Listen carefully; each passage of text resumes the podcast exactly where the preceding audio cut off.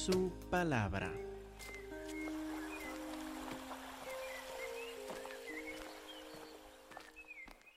Estamos ahora en el libro de Job, en el Antiguo Testamento, en capítulos 9, 10, 13 y 14, para ponernos al día.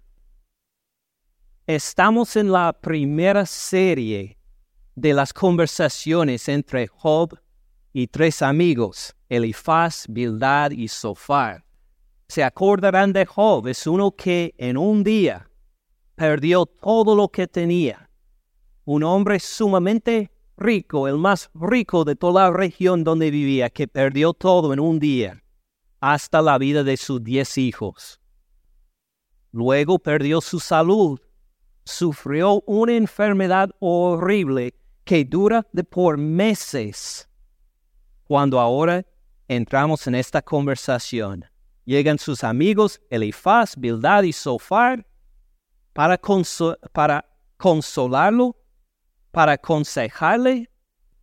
Pero hay gran problema en estos tres amigos. Los tres siguen una teología, unas ideas de Dios, una teología muy restringida, muy rígida, que dice que todo lo malo que ocurre en su vida viene por tu pecado.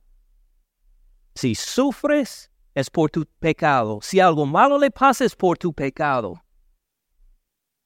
Job ha sufrido mucho. Pierde a diez hijos en un día. Todo lo que tiene el mismo día. Su salud se queda ahí tan deformado por la enfermedad que ni lo reconocen los amigos. Job dicen, obviamente tú pecaste. Arrepiéntete y Dios te va a bendecir. Pero ¿qué problema hay con esto?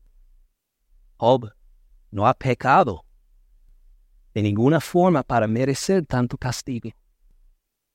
Y así se, se pues clama a Dios, Job, y encuentra a sus enemigos. Así, ¿qué clase de consolación es esta? Me dices que tengo que arrepentirme por el sufrimiento en que estoy. Pero examino mi vida y no encuentro nada que merece un castigo tan grande.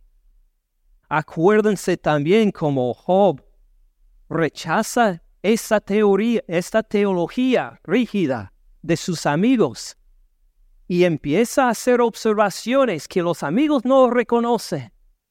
Observaciones como, pues, ¿por qué permite Dios la injusticia? La injusticia. Dios no está en control de la injusticia. Los amigos dirían la injusticia es por el pecado de los seres humanos. Y Job dice, no, Dios no está en control de esto. Job Dice, ¿por qué los buenos sufren tan bien como los malos? Los amigos dicen, pues el sufrimiento es debido a su pecado. Y Job dice, pero si no han pecado los buenos. Y Job llega ahí poniendo observaciones que los amigos no quieren admitir. Hasta el punto que Job se frustra de conversar con ellos y dice, sabe, voy a tomar mi pleito y llevarlo delante de Dios. Dios sí me va a escuchar, Dios va a responder. Y encontramos mucha dificultad en tratar de entender este caso que presenta Dios. Porque en medio de todo lo que dice en este libro Job está en un sufrimiento, pero inimaginable. Y pues va hablando de su dolor y este altibajo de emociones como cuando uno de nosotros también pasamos por una tragedia o gran sufrimiento. En un momento se siente paz, en otro momento está sumamente triste. En un momento se siente animado, en otro momento deprimido, solo quiere morir. Pues en un momento da alabanza a Dios. En otro momento le acusa de ser injusto salen palabras amargadas contra Dios. Y Job se encuentra con su vida como brújula en que la, en que la aguja no encuentra norte. La aguja solamente dando vueltas ahí sin encontrar norte. Y Job diría, esta brújula es mi vida. No encuentro en dónde encontrar una roca firme para entender lo que me ha pasado. Vimos hace ocho días que esta plática de Job, si uno se da cuenta de lo difícil que es esta plática de Job, nos cuenta mucho en cuanto a nuestra relación con Dios. Job toca algunos temas que son principales no solo a la relación de Job con Dios, sino de nosotros con Dios también. Hace ocho días vimos uno de los temas, la resurrección. Y aunque Job no entendía bien lo que significa la resurrección, encontramos que en la Biblia cuenta de que tenemos ahí una roca firme en que tener seguridad en nuestra relación con Dios. Hoy llegamos a otro tema que Job menciona mucho, pero como intentando agarrar algo sólido en que tener su relación con Dios. Y este tema es si nosotros tenemos una relación legal una relación jurídica con Dios. Pues va pensando así. Pues empezamos de esta forma. Job tiene en su plática mucho vocabulario, muchas referencias a las leyes. Por ejemplo, en capítulo 13, versículos 2 y 3, en versículo 2 rechaza este consejo de sus amigos. Dice, como ustedes lo saben, lo sé yo. No soy menos que ustedes. Dice, todo lo que me han contado ustedes, mis amigos, eh, todo esto ya lo sé. Pero versículo 3, mas yo hablaría con el Todopoderoso y querría razonar con Dios. Esta palabra razonar en el hebreo, en el hebreo, en la lengua hebrea en que fue escrito, el, Antiguo Testamento, yo quería razonar, significa en sí llevar a alguien a la corte, llevar a alguien como delante de un juez, para argumentar con ellos, para presentar su caso y dejar que la otra persona presente su caso. Así quiere hacer él con Dios. Yo hablaría con el Todopoderoso, querría razonar con Dios mismo quiero llevar mi pleito delante de Él. Ustedes, mis amigos, no me han ayudado. Tengo que buscar la forma de llevar a Dios a la corte. Y sigue hablando de esto. También, versículo 6. Oigan ahora mis razonamientos.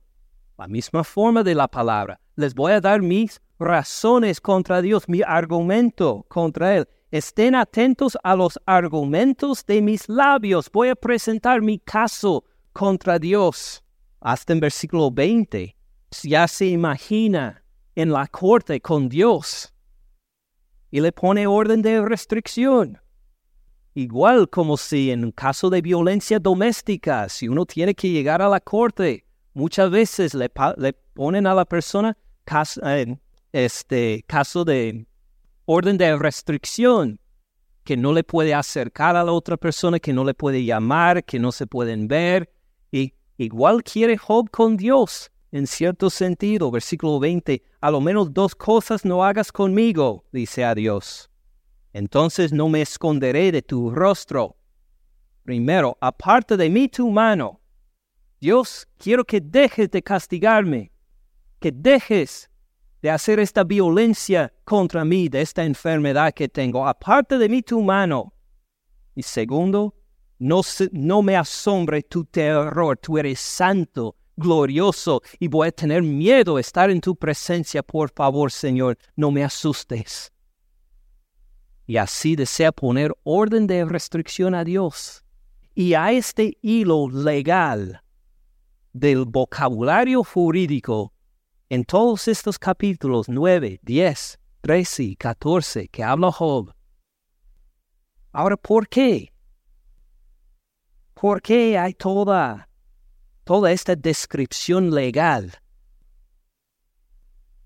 Tal vez sería bueno tomar un paso atrás y decir por qué tenemos leyes. ¿Por qué tenemos leyes? Porque nosotros entramos en una relación, ya tenemos una relación con alguien y deseamos formalizarlo queremos algo seguro en que poner esta relación. Por ejemplo, dos novios desean casarse. Ya tienen una relación en que dicen que pues debemos ser casados y queremos formalizar esta relación. Entonces vamos juntos delante de un juez o en una iglesia delante de Dios a declarar nuestro compromiso el uno con el otro o cuando alguien desea rentar un apartamento. Dos personas ven el lugar, uno que es el dueño y otro que quiere rentarlo. Y ya tienen una relación en verlo, ahora queremos formalizarlo.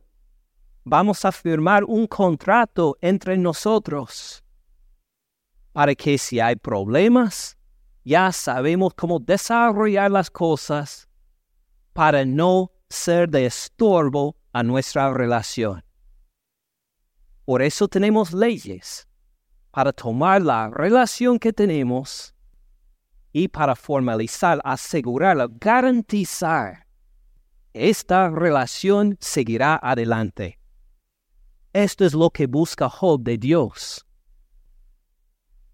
Se da cuenta, Jehová Dios, tenemos una relación él teme a Jehová, como hemos visto en los primeros capítulos, pero dicen que tengo alguna forma, alguna, alguna relación garantizada contigo, Jehová. ¿Puedo asegurarme de mi relación contigo? ¿Hay algo en nuestra relación en que pueda yo decir que firmemente las cosas son así? Job ha encontrado que su mundo ha sido fuertemente sacudido por su dolor, por su enfermedad, busca un lugar sólido en donde pararse, en que ponerse de pie y busca, Dios, tengo una relación legal, segura, garantizada contigo o no. Pues, ¿qué es la respuesta? Nosotros como cristianos tenemos una relación así con Dios? Oh sí, sí tenemos. La Biblia cuenta toda una historia de pactos, de relaciones firmes, seguros con Dios, en que podemos nosotros confiar. Vamos a ver algunos ejemplos. Si tienen sus Biblias, abren a Génesis capítulo 9 versículo 9, en que encontramos el primer pacto, la primera relación formalizada, asegurada entre Dios y los seres humanos. Génesis 9, versículo 9. Estamos después del diluvio, que Noé, su familia y los animales salieron del arca. Y en 9.9 dice, hablando Dios, aún empezando en versículo 8, y habló Dios a Noé y a sus hijos con él, diciendo, He aquí, yo establezco mi pacto con ustedes y con sus descendientes después de ustedes, y con todo ser viviente que está con ustedes, aves, animales, toda bestia de la tierra que está con ustedes, desde todos los que salieron del arca hasta todo animal de la tierra, estableceré mi pacto con ustedes. ¿De quién viene este pacto?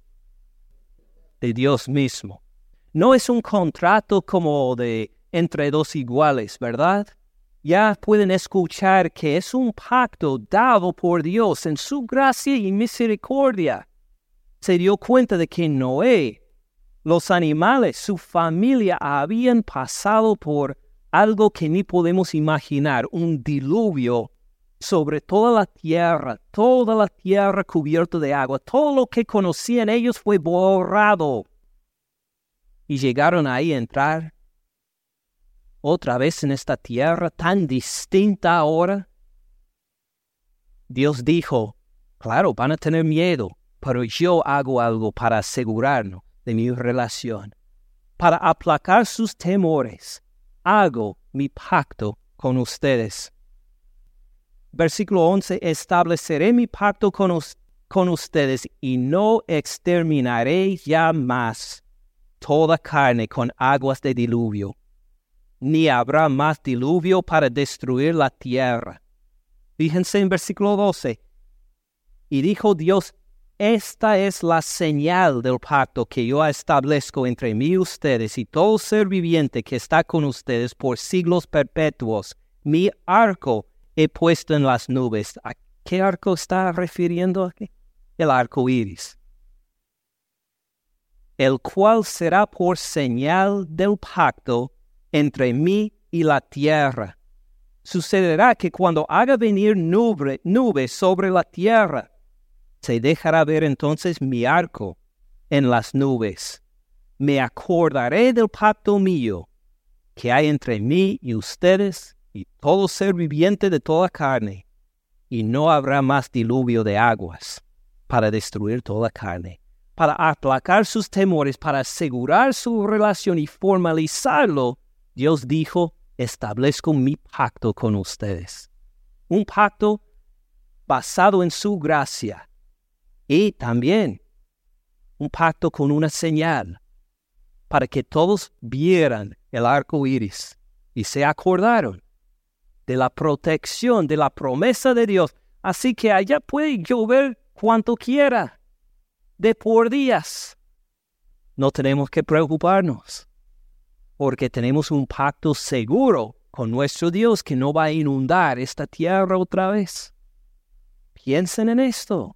Usted tiene un pacto seguro con Dios. Y mejor cuando lo ven en las nubes también. Otro pacto, Génesis capítulo 15, versículo 7. Acuérdense que Abraham está en la tierra prometida. Una tierra enorme. Pero él ya es viejo. Su esposa es estéril. No tiene hijos. Según Dios, él va a recibir toda esta tierra para él y su descendencia. Pero su hijo, ¿de veras va a recibir esto? Bueno, en versículo 7 le dijo, yo soy Jehová, que te saqué de Ur de los Caldeos, para darte a heredar esta tierra. Y él, Abraham, respondió, Señor Jehová, ¿en qué conoceré que la he de heredar? Dice, sí, creo pero deseo una relación formalizada, algo seguro, algo en que puedo decir, puedo ver claramente, concretamente que estamos en una relación segura, hablando legalmente, garantizada. ¿Cómo sabré que voy a heredar esta tierra? Versículo 9. Le dijo Jehová, tráeme una becerra de tres años una cabra de tres años y un carnero de tres años, una tórtola también y un palomino. Tomó él, Abraham, todo esto, los partió por la mitad. Pues Abraham sabía lo que hacían. Iban a hacer algo que llamaban en esta época cortar un pacto. Dividieron por medio estos animales para que los dos grupos caminaron en medio de ellos era un señal para decir que este pacto es garantizado. Y si alguno de, a alguno de nosotros nos falta cumplir lo que, hay, lo que declaramos en este pacto, si a alguno de nosotros no cumplimos, que lo mismo pase a nosotros que a estos animales. Y así tomó Abraham estos animales y los cortó en medio los partió por la mitad, puso cada mitad una enfrente de la otra, mas no partió las aves.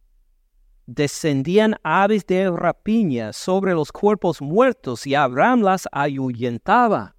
Parece que las fuerzas de la oscuridad, de las tinieblas, no querían que hubiera este pacto entre Abraham y Dios y intentaron robar los animales, pero Abraham los, ahuyentaban. Versículo 12, más a la caída del sol sobrecogió el sueño a Abraham. Aquí que el temor de una grande oscuridad cayó sobre él. Entonces Jehová dijo a Abraham, y aquí una de las partes esenciales de un pacto, el juramento.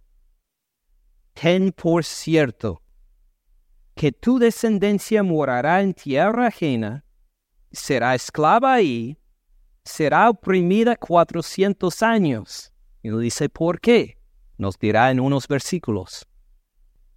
Mas también a la nación a la cual servirán juzgaré yo. Y después de esto saldrán con gran riqueza. ¿De acuerdo en qué libro de la Biblia habla de esta historia? Éxodo. Cantamos de esto al empezar el culto, ¿verdad? Y tú vendrás a tus padres en paz y serás sepultado en buena vejez. Y en la cuarta generación volverán acá. Porque aún no ha llegado a su colmo la maldad del amorreo, de los que vivían en la tierra. Hasta aquí. Dios le aseguró, le juró, tu descendencia en la cuarta generación va a heredar esta tierra. Cuando se cumplan los pecados de los que viven aquí, van a ser echados ellos de la tierra, y ustedes entrarán, esta tierra será de ustedes. Sucedió que puesto el sol ya oscurecido se veía un horno humeando y una antorcha de fuego que pasaba por entre los animales divididos. En aquel día hizo Jehová un pacto con Abraham. ¿Qué es esto de esta antorcha de fuego pasando por entre los animales? Después de cortarlos en la mitad, normalmente los dos grupos que se pusieron de acuerdo en el pacto caminaron entre los animales, como vimos hace poco, para declarar que si no cumplo mi parte del pacto, entonces que me pasa a mí igual que estos animales. ¿quién pasó por entre los animales? Una antorcha de fuego que representa muchas veces en la Biblia la presencia de Dios.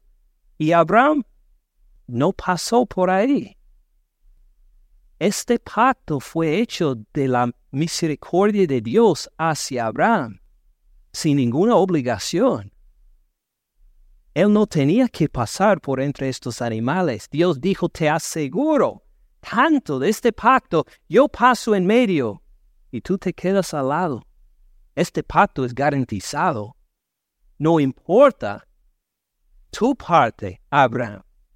Te garantizo con este juramento, con pasar yo entre los animales, en la cuarta generación, tu descendencia llegará a tener esta tierra. A tu descendencia daré esta tierra desde el río de Egipto hasta el río grande, el río Eufrates. La tierra de los ceneos y los ceneceneos, los cadmoneos, los eteos, los fereceos, los refaitas, los amorreos, los cananeos, los jerjeseos y los jebuseos. ¿Cumplió esto alguna vez de tener tanta tierra? Oh sí.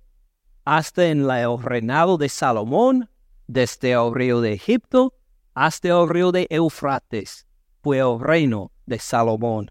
Otro pacto encontramos en el libro de Éxodo, un poco diferente. Vemos que estos pactos son de la gracia de Dios, por un juramento de Él a su pueblo, Éxodo 24, versículo 3. Y encontramos otros detalles más de estos pactos aquí. Éxodo 24, versículo 3.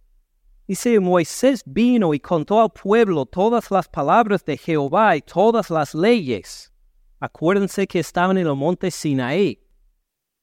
Dios dio a Moisés los diez mandamientos y más leyes que tenían que poner en obediencia los israelitas. Él leyó, contó al pueblo todas las palabras de Jehová, todas las leyes, y el pueblo respondió a una voz y dijo, haremos todas las palabras que Jehová ha dicho. Moisés escribió todas las palabras de Jehová levantándose de mañana, edificó un altar al pie del monte, al del monte, y doce columnas según las doce tribus de Israel. Envió jóvenes de los hijos de Israel, los cuales ofrecieron holocaustos, que son holocaustos, sacrificios de un animal entero quemado, becerros como sacrificios de paz a Jehová. Moisés tomó la mitad de la sangre, la puso en tazones, esparció la otra mitad de la sangre sobre el altar, esto para Jehová Dios. Tomó el libro del pacto y lo leyó a oídos del pueblo. Acuérdense que hay en este libro los diez mandamientos y todas las leyes que había dicho Jehová a los israelitas tomó el libro del pacto, lo leyó a oídas del pueblo, el cual dijo, haremos todas las cosas que Jehová ha dicho y obedeceremos. Un poco diferente este pacto, ¿verdad? Porque ahora no es solo Jehová Dios que dio su promesa a los israelitas, sino los israelitas también que dijimos, nosotros participamos también. Obedeceremos tu ley, Jehová obedeceremos todo lo que has dicho. Entonces Moisés tomó la sangre y roció sobre el pueblo. Y dijo, He aquí la sangre del pacto que Jehová ha hecho con ustedes sobre todas estas cosas. Noten la diferencia.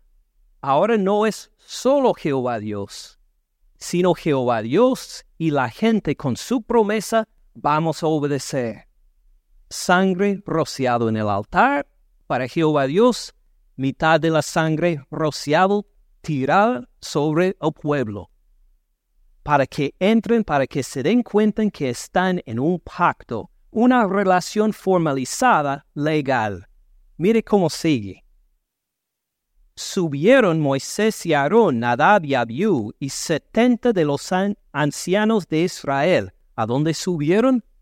Al monte Sinaí, donde estaba la presencia de Jehová, esta nube, fuego y relámpagos y trompetas, y la voz de Jehová que dio espanto al pueblo, según los capítulos anteriores. Miren, versículo 10. Y vieron, había debajo de sus pies como un embaldosado de zafiro, como un, un piso de zafiro semejante al cielo cuando está sereno. ¿Por qué no nos cuenta más? Solo de los pies y nada de piso. Porque al verlo, ¿qué hicieron? Se postraron en adoración a ver el Dios santo, santo, santo no pudieron tolerar la visión de su gloria y santidad. Y se estiraron, se postraron delante de él en adoración, entonces solo vieron sus pies y el piso. Es la descripción que tenemos, porque igual estaríamos delante de nuestro Dios. Por eso dijo Job, no me asombres en tu terror. Es un Dios santo, debido, que, en que debe recibir toda nuestra adoración y alabanza. Pero fíjese, versículo 11, mas no extendió su mano sobre los príncipes de los hijos de Israel. Dios puede haber matado a todos y no lo hizo, porque estaban en un pacto. Tenían este pacto, esta relación legal seguro ahora y en vez de matarlos y destruirlos con su santidad y gloria, dijo, no, en cambio, vieron a Dios y comieron y bebieron. Almorzaron con Dios, con el santo, todopoderoso creador del mundo. Comieron juntos. Me interesaría saber qué comieron, pero en realidad no tanto como cómo sería comer en amistad, en pacto con Jehová Dios. Así experimentaron los líderes de Israel. Vemos que ahí hay la necesidad otra vez de la sangre, del sacrificio esparcido, pero que el hombre mismo puede convivir, estar en comunión con el santo creador del universo. Los israelitas estaban bajo pacto para obedecer a Jehová Dios, ¿verdad? ¿Duraron mucho en obediencia? No, menos de cuarenta días, ¿verdad? El becerro de oro, para los que han leído el libro de, de Éxodo, menos de cuarenta días permanecieron en obediencia. Por eso tantos sacrificios y tanta sangre pero sigue aún más la desobediencia una y otra y otra y otra y otra y otra vez. Hasta el momento en que Dios dice, va a haber nuevo pacto, porque ustedes no han guardado este. Vamos a el libro de Jeremías, pasando Job y Salmos, Isaías. En el libro de Jeremías, Jeremías capítulo 31, después de Isaías, Jeremías 31. Y han pasado siglos de desobediencia de los israelitas, siglos de sangre derramada sobre altares, pidiendo perdón a Dios y pecando otra vez. Jeremías 31, versículo 31. Anuncia Jeremías He aquí que vienen días, dice Jehová, en los cuales haré nuevo pacto con la casa de Israel y con la casa de Judá, no como el pacto que hice con sus padres el día que tomé su mano para sacarlos de la tierra de Egipto, porque ellos invalidaron mi pacto, aunque yo fui un marido para ellos, dice Jehová. Jehová dijo, cumplí mi parte, pero ellos no cumplieron, y este pacto se invalidó. Pero en su misericordia, en su gracia, en su amor, promete Jehová un nuevo pacto. ¿Cómo será? Versículo 33. Pero este es el pacto que haré con la casa de Israel después de aquellos días, dice Jehová. Daré mi ley en su mente. La escribiré en su corazón. Ellos tenían que tener por fuera los diez mandamientos para seguirlos y siempre llegaban en desobediencia a romperlos, a quebrantarlos. Dice Jesús, dice Jehová Dios, no, en este nuevo pacto va a ser diferente. Mi ley estará en sus corazones. Esta obediencia va a salir de ellos en vez de fijarse en lo que está afuera y quebrantar mis mandamientos, esta ley les va a nacer desde dentro. Lo van a hacer con sinceridad, con amor, la obediencia a mi ley. Yo seré a ellos por Dios y ellos me serán por pueblo. Va a haber una unidad entre nosotros, una comunión entre nosotros que no va a ser rota Versículo 34. Y no enseñará más ninguno a su prójimo, ni ninguno a su hermano, diciendo, conoce a Jehová, porque todos me conocerán. ¿Cómo será que no nos vamos a enseñar los unos a los otros? Fíjense bien, diciendo, no dirán conoce a Jehová. ¿Qué quiere decir? que ya no necesitaremos ir a otra persona para decir, represéntame delante de Jehová. Ser mi sacerdote delante de Jehová. Yo no lo conozco, no le puedo presentar ofrenda ni nada. Tengo que ir por los sacerdotes, que los sacerdotes presentan ofrenda por mí. Dice Jeremías, en este nuevo pacto no va a haber esta necesidad, porque todos me conocerán no solo sabrán de mí, me conocerán. Van a tener una comunión íntima conmigo cada persona sin necesidad de un intermediador como un sacerdote a representarte. todos me conocerán, desde el más pequeño de ellos hasta el más grande.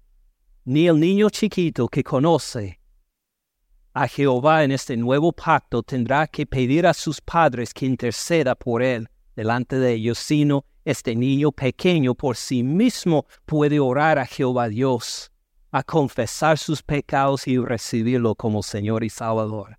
Aun los más pequeños entre ellos pueden andar en fe con Jehová Dios en este nuevo pacto. Porque perdonaré la maldad de ellos, no me acordaré más de su pecado no va a entrar ninguna vez más pecado a separar nuestra relación. Qué nuevo pacto, ¿verdad? Un pacto tan seguro, garantizado por la gracia y la misericordia de Dios que aún el pecado no va a poder separar a nadie de Jehová Dios. 1 Corintios 11, versículo 23. Habla ahora el apóstol Pablo, porque yo recibí del Señor lo que también les he enseñado, que el Señor Jesús la noche que fue entregado tomó pan, habiendo dado gracias, lo partió, dijo, tomen, coman, esto es mi cuerpo que por ustedes es partido, hagan esto en memoria de mí. ¿Se acuerdan de la señal? De la señal en el pacto con Noé una señal para acordar a la gente y a Dios mismo del pacto entre Noé y Jehová Dios de la creación. ¿Se acuerda de esto? Hagan esto en memoria de mí. Jesús dice, tenemos una señal nueva del nuevo pacto, como vamos a ver, que al participar en la comunión, que en ocho días, si Dios permite, tenemos la próxima oportunidad para hacerlo. En participar esto es una señal para nosotros y para Dios. Para acordarnos, Dios, estamos en un pacto, en una relación segura, legal, garantizada contigo.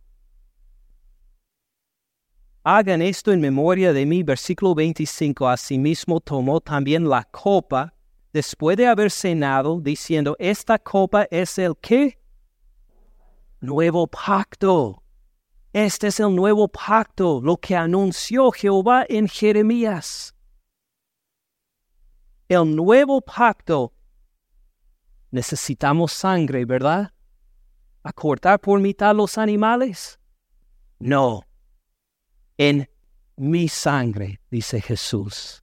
La sangre que Él derramó en la cruz por nosotros, por nuestros pecados. Él recibió la condenación por nuestros pecados.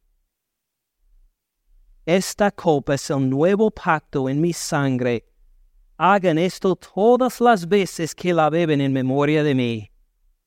Versículo 26. Así pues, todas las veces que comen este pan y beben esta copa, ¿se acuerdan de la cena? De la cena en el libro de Éxodo, en que comieron con Dios, que convivieron con Él, encontramos lo mismo aquí en el nuevo pacto. Todas las veces que comen este pan y beben esta copa, la muerte del Señor anuncian hasta que Él venga.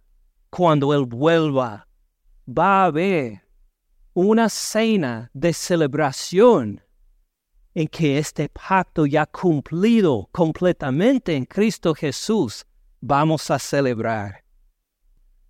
Me atrevo a dar una referencia más. Hebreos 10:15. Nos atestigua lo mismo el Espíritu Santo, porque después de haber dicho, ahora referencia a Jeremías, este es el pacto que haré con ellos después de aquellos días, dice el Señor Pondré mis leyes en sus corazones, en sus mentes la escribiré. ¿De quién es el testimonio de esto? Del Espíritu Santo.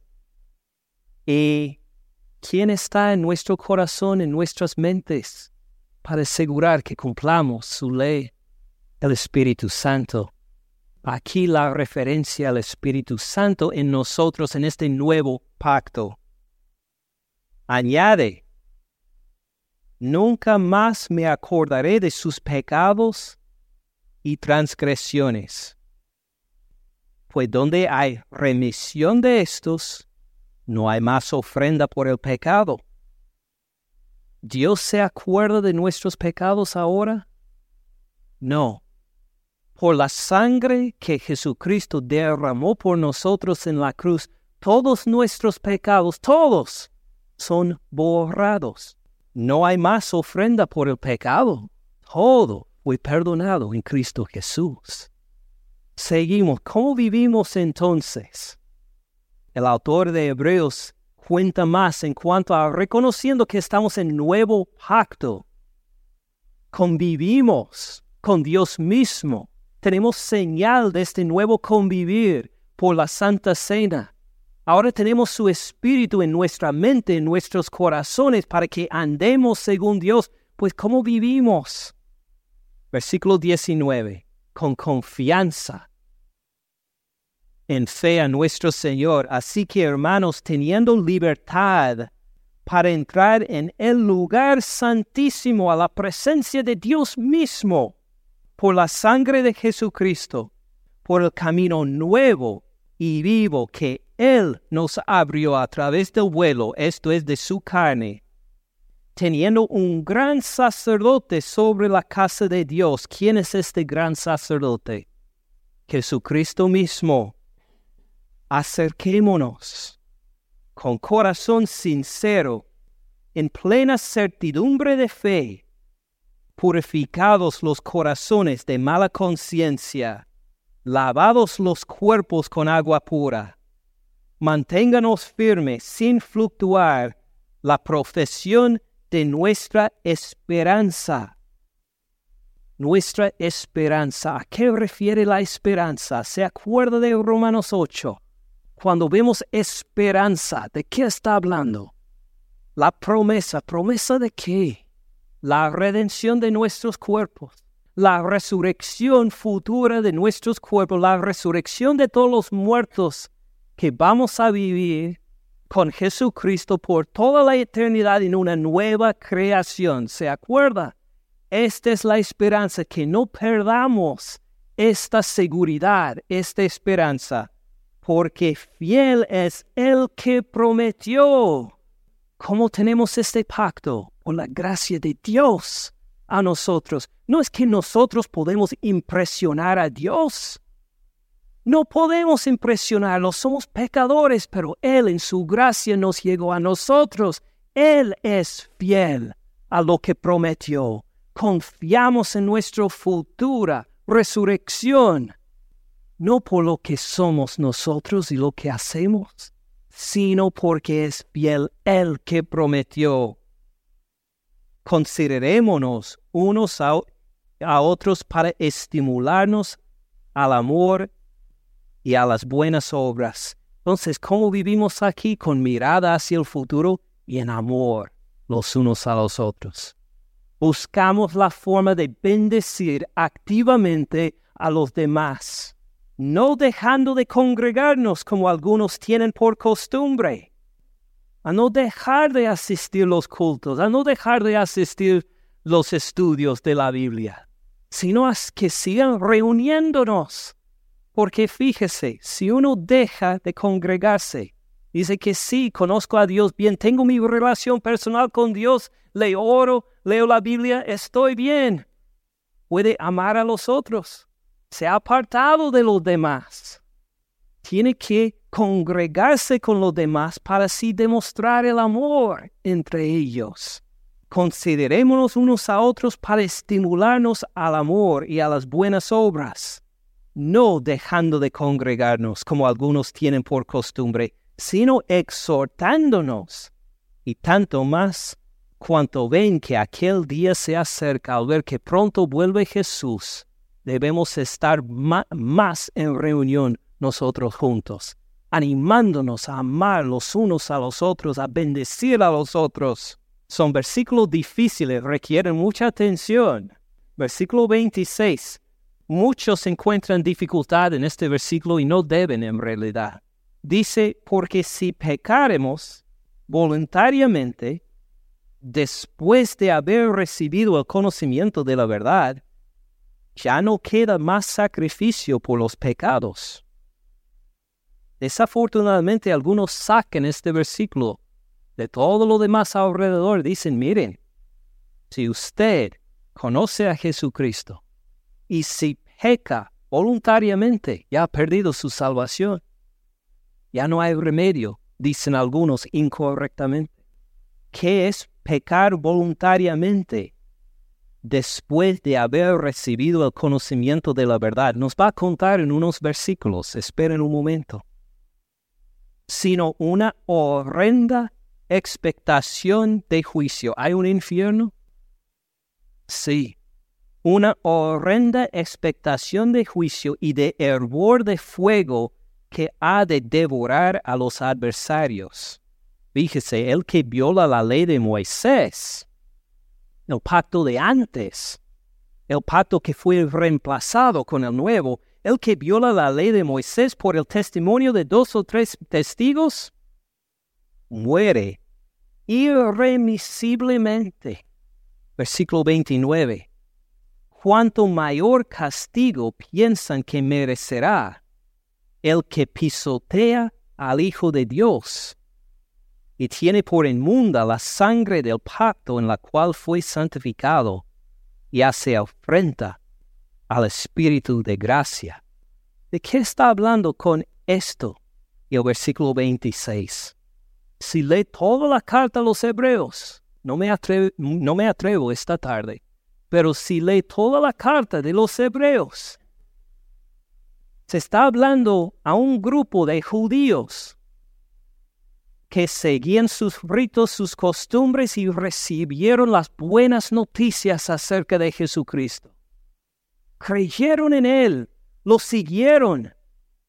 Pero mientras pasaba el tiempo y los sufrimientos, empezaron a decir, tal vez todo esto de Jesucristo fue falso. Tal vez no es verdad. Tal vez debemos volver a las tradiciones que seguíamos antes. El autor de Hebreos les cuenta, en Jesucristo tienes la salvación, la única salvación. Fuera de Él, ¿qué más salvación hay? No hay. Si no acepta a, a Jesucristo como Señor y Salvador, si no mantiene la fe en Él, entonces no le queda ninguna salvación. Esto es pisotear al Hijo Jesús, a decir que Él no tiene ningún valor, que todo lo que dijo el Padre de Él es falso, que este nuevo pacto es una broma nada más.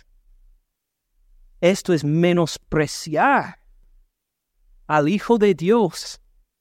¿Qué le espera? Una horrenda expectación de juicio porque no hay otra forma de quitar sus pecados, sino por la sangre de, él, de él que entró en el lugar santísimo, con su propia sangre para ofrecerla una sola vez por sus pecados. Versículo 30. Pues conocemos al que dijo, mía es la venganza, yo daré el pago, dice el Señor, y otra vez el Señor juzgará a su pueblo horrenda cosa es caer en manos del Dios vivo. Lo que comunica es que hay una salvación solamente, que es Cristo Jesús, como contó en los capítulos anteriores. Si uno dice, yo sé mejor que Dios, ¿cómo me puedo salvar? Yo sé mejor que Dios lo que me va a pasar después de morir. Yo va a ser mi propio pacto con Dios a vivir como quiera yo. A nosotros nos entendemos Dios y yo. Uno con esta actitud tiene que caer en las manos de Dios y ver que no ha aceptado la única forma de la salvación, sino que ha rechazado al Hijo mismo de Dios. Usted acepta si alguien rechaza a su hijo. Fíjese que cuando mis, mis hijos juegan al fútbol, Si otro papá se atreve a gritar o a amenazar a uno de mis hijos a una cancha de fútbol, la rabia que me agarra el corazón. Nadie, nunca, jamás va a tratar a uno de mis hijos así. Imagino que ustedes también. Imagine el Hijo de Dios al Padre.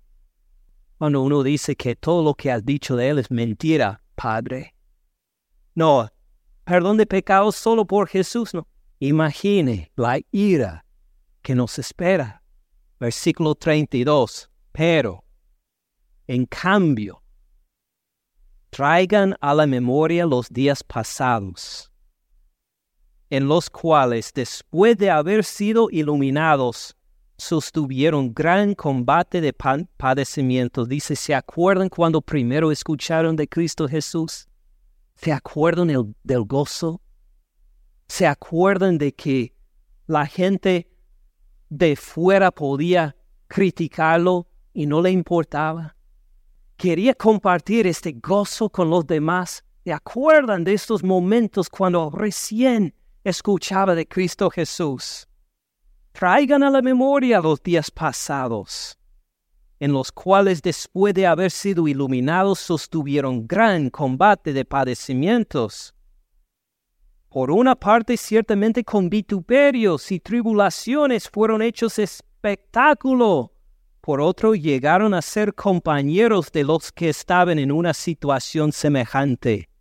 Al encontrarle, llegó a animarle, siga adelante, no le importa. Los cristianos tenemos que ser fuertes. Porque de los presos también se compadecieron. En esta sociedad los más bajos eran los presos.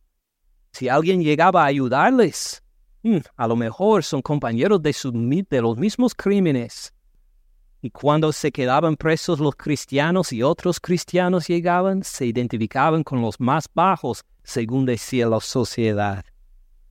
Y esta gente a ellos no le importaba que me critiquen, que piensen que estoy entre los más bajos. No me importa. Voy a bendecir y amar a mis hermanos en la fe. El despojo de sus bienes sufrieron. Con gozo. Gente perdía sus casas. Dijeron, adiós casa.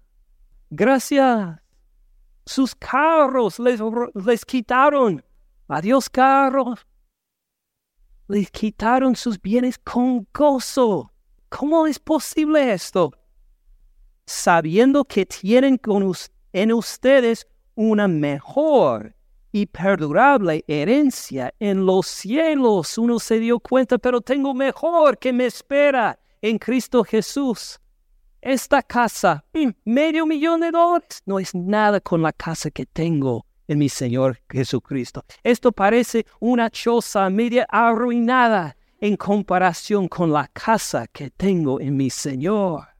No pierdan, pues, su confianza, que tiene grande galardón, porque les es necesaria la paciencia para que habiendo hecho la voluntad de Dios, obtengan la promesa. Ahora, ¿cómo salimos de Job hasta Hebreos? ¿Un camino tan largo?